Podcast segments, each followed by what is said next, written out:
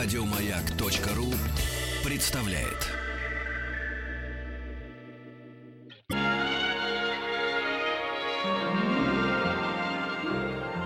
Уральские самоцветы.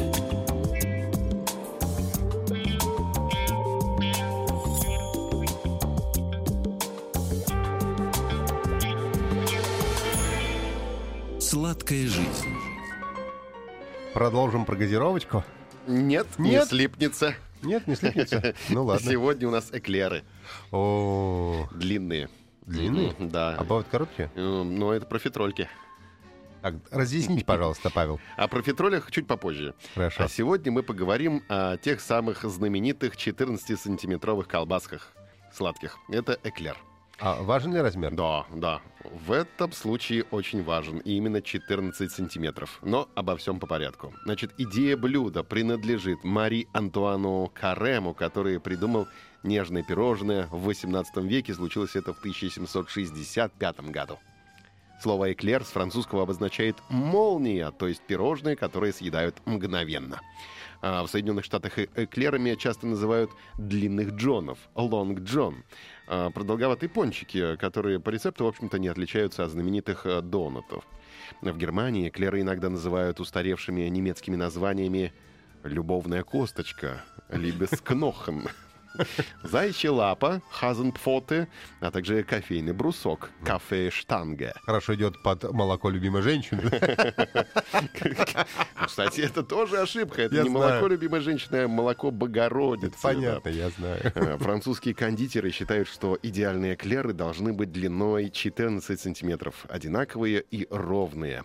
Наполняют их обычно заварным кремом. Ванильным, шоколадным или кофейным.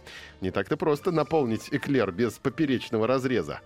А чтобы замаскировать отверстие, через которое крем попадает внутрь эклеров, французы используют особую помадку, которой глазируют каждое пирожное сверху. Теперь немного истории Марии Антуана Карема, которого называли король шефов или шефом королей. Наполеон I, известный за свое безразличие к еде, был абсолютно не безразличен к вопросам политики и дипломатии. Он купил дворец для дипломатических встреч, и понимал он тогда уже, что достойное угощение – один из первых этапов успешных переговоров.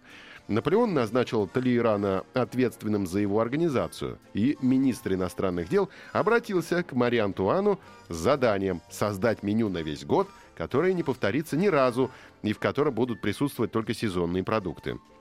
Белки не подходят. Мы вчера уже выяснили, что белок ровно на каждый день 365 видов, но белки не подходят Не для подходит. этого Потому что задания. все равно это белки. Да. Мари Антуан справился с заданием и стал личным шеф-поваром императора.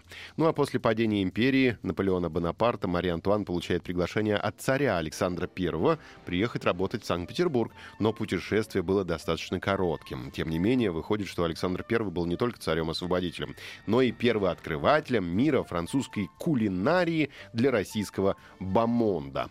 Э, Французского прославленного кулинара при российском дворе именовали Антонином. И так ему понравилось это имя, что все последующие книги Мария Антуан издавал под этим псевдонимом. Именно оттуда пошло имя Антон. Это, конечно. И, покинув императорский двор, сохранил это русское имя на всю жизнь. С эклером теперь, значит, Мария Антуан был признан самым известным профессионалом, который работал с заварным тестом. И пирожное эклер появляется в Лионе в 1850 году. Соответственно, его изобретение приписывают кондитеру Карему. До возникновения эклеров существовал известный торт дюшест. Дюшест никакого отношения к сорту груш он не имел. В переводе с французского этого слова обозначает графиня. Мария Антуан переработал его в пирожные пальцевидной формы, убрал из состава миндаль и абрикосовый конфитюр и начинил ванильным, шоколадным или кофейным кремом. Зря убрал, кстати. Мне нравится этот самый. Верни, Мария Антуан, Вахтанг против. Я хочу миндаль. Да, однако это пирожное еще не носило имени Эклер, а приобрело его лишь через 20 лет после смерти Карема. Множество анекдотов сложилось вокруг возникновения этого названия. Эклер, что в переводе обозначает «вспышка», по словам одних, настолько вкусный, что естся в один миг, как вспышка, а по словам других, его глазурь блестит как вспышка. Ну, для каждого история может быть своя. В России это пирожное настолько полюбилось, что его название вошло в русский язык без изменений. Эклер. Ну, а теперь о плохом. Калорийность. Калорийность одного пирожного э, вот этого одного эклерчика. Как три борща? Весом 100 граммов с масляно-заварным кремом составляет 330 килокалорий. Стоит съесть 5 таких пирожных в день, чтобы норму дневного рациона покрыть полностью. Для тех, кто калории считать не привык, этот десерт сможет удовлетворить страсть к сладкому с первого же укуса. У слова «эклер» есть и другое значение. Так называют особый метод съемки анимационных мультипликационных фильмов, то есть ротоскопирование. При этом мультфильм создается с помощью компьютера путем обрисовки кадра за кадром реального фильма с актерами и декорациями. То есть сначала снимается фильм, а потом, да. да, затем каждая фигура переносится на кальку и создается мультипликационный фильм, похожий похожий на художественный. Город греха. Да, кстати. Э, кондитеры шутят, что если удалось с первого раза приготовить настоящие воздушные эклеры, можно считать, что первая академическая ступень по кулинарии пройдена. Так что удачи вам э, в приготовлении эклеров. Да, и не ешьте их много, а да. то поправите.